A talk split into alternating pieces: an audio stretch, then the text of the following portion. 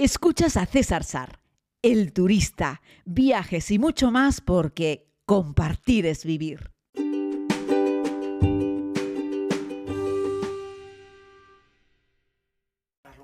Saludos querida comunidad, bienvenidos a este nuevo podcast diario que comparto con ustedes, eh, en esta ocasión desde Costa Rica una vez más. Por cierto, llevamos ya eh, más de 70 capítulos, estoy muy contento.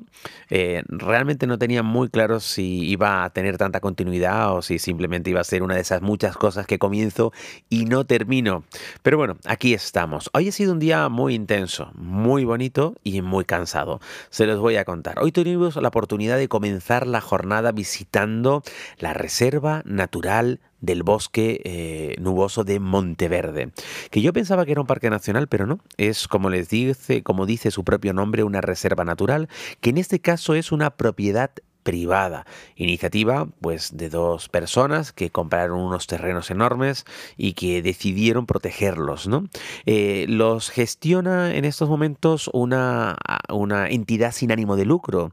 Decirles que por supuesto, si compras algún recuerdo en el puesto pues, de souvenirs y recuerdos de la propia reserva, según explican ellos mismos, el 100% de los beneficios va en mantenimiento de esta reserva natural, que es preciosa.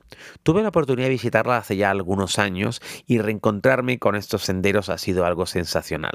La naturaleza verde, exuberante, frondosa, es maravillosa. Hay momentos en los que todo te envuelve, en los que estás inmerso en un sendero rodeado de vegetación que llega a niveles, alturas eh, difíciles de calcular a ojo, porque hay un montón de árboles y a su vez también atrapados por vegetales con enredaderas y como decía hoy mi hermano, aquí todo el mundo compite por tener un rayo de sol, compiten por la luz, ¿no?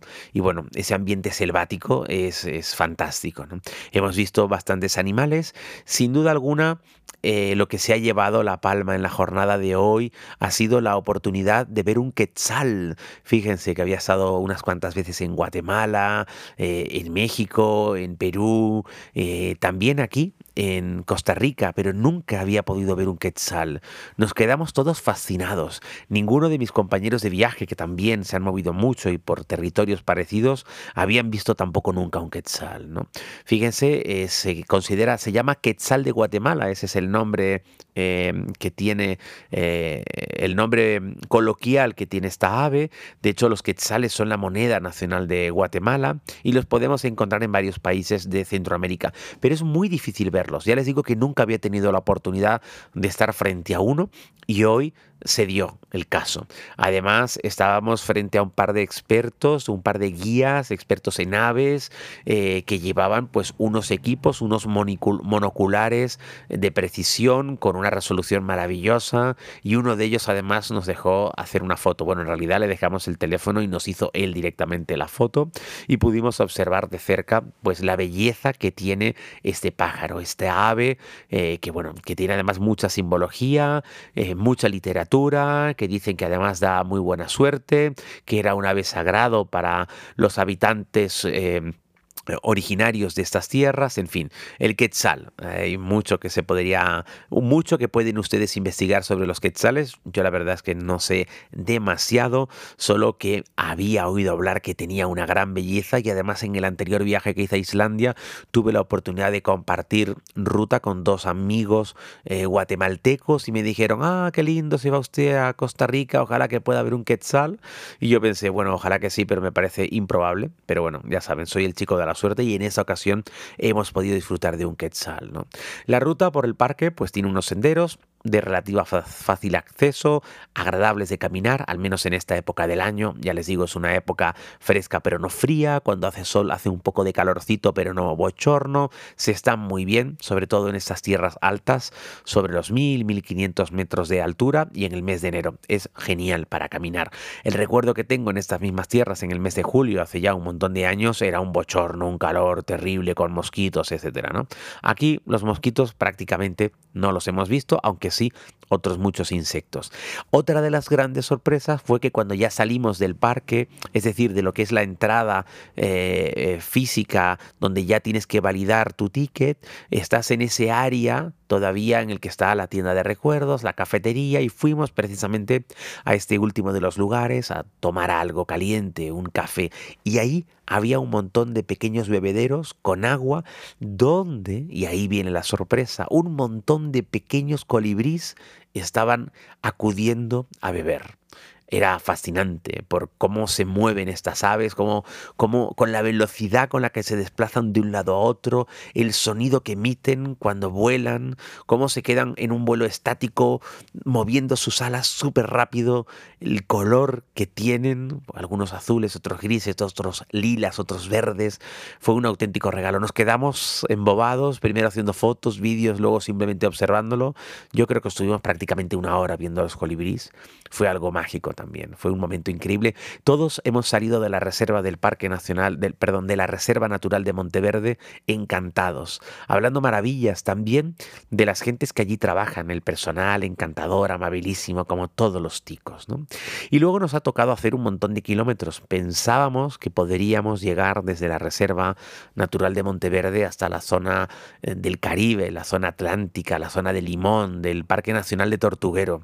Pero bueno, cuando el Waze y Google Maps nos contaron que iban a ser un montón de horas, siete horas, no dábamos crédito, porque en teoría no eran muchos kilómetros. Pero cuando emprendimos ruta nos dimos cuenta que el terrible tráfico que hay en toda la zona que atraviesa San José y los alrededores, que es la ruta que hay que utilizar para poder cruzar el país de un lado a otro, nos dimos cuenta que era imposible. Grandes embotellamientos, un tráfico terrible.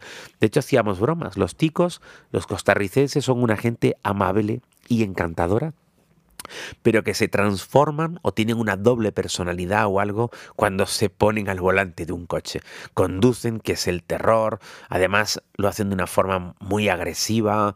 Las calles, las carreteras no están tan no están muy bien señalizadas, no tienes muy claro siempre cuáles son las preferencias o por qué la gente se salta directamente, eh, ¿no? Lugares en los que en otros sitios tú dirías yo tengo la preferencia y de repente te aborda un coche, ¿no?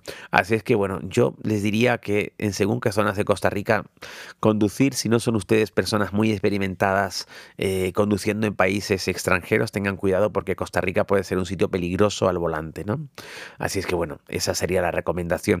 En ruta, dándonos cuenta que las horas pasaban y el tráfico seguía igual de lento y nuestro Google Maps y nuestro Waze no hacía que estuviésemos mucho más cerca de nuestro destino, pues tomamos la decisión de cambiar nuestros planes. Así es que nos hemos eh, dirigido un poquitito hacia hacia, el norte. Y bueno, mañana nos disponemos a ver un, volcán, así es que vamos a tener que dejar esa costa eh, del Caribe para otro viaje, pero bueno, dejar cosas pendientes siempre es una buena señal, sobre todo en un país tan fantástico y tan apetecible como es Costa Rica, ¿no? Ya les diría que algún otro sitio a lo mejor no, pero Costa Rica merece la pena. Ya les digo, es mi segundo viaje y estoy deseando eh, seguir viendo cosas y volver a visitar este país. Así es que bueno, básicamente eso era lo que les quería contar. Mi recomendación es, sin lugar a dudas, que visiten la Reserva Natural de Monteverde, por todo lo que conlleva, porque para mí me parece que es muy interesante que no solo las administraciones públicas se dediquen a proteger el territorio, sino que en este caso una organización privada sin ánimo de lucro se ha dedicado a proteger un amplio espacio natural como es la Reserva Natural de Monteverde, preciosa, con un valor natural desde mi punto de vista incalculable. ¿no? Hay una cantidad enorme de, animales ahí dentro y una vegetación eh, preciosa. Así es que nada, querida comunidad, un fuerte abrazo. Mañana les contaré qué tal ha ido la visita al volcán. Hoy además les cuento la anécdota que como hemos reservado el alojamiento muy tarde mientras íbamos por la carretera en ruta y cansados. Hemos llegado al alojamiento pasadas casi las 10 de la noche. Estamos durmiendo los cuatro en una habitación compartida con dos literas. Mis compañeros en estos momentos creo que duermen. Despido este podcast hasta mañana, deseándoles un abrazo, deseándoles que tengan un feliz día. Un abrazo muy grande y recuerden, equipaje ligero, corazón contento.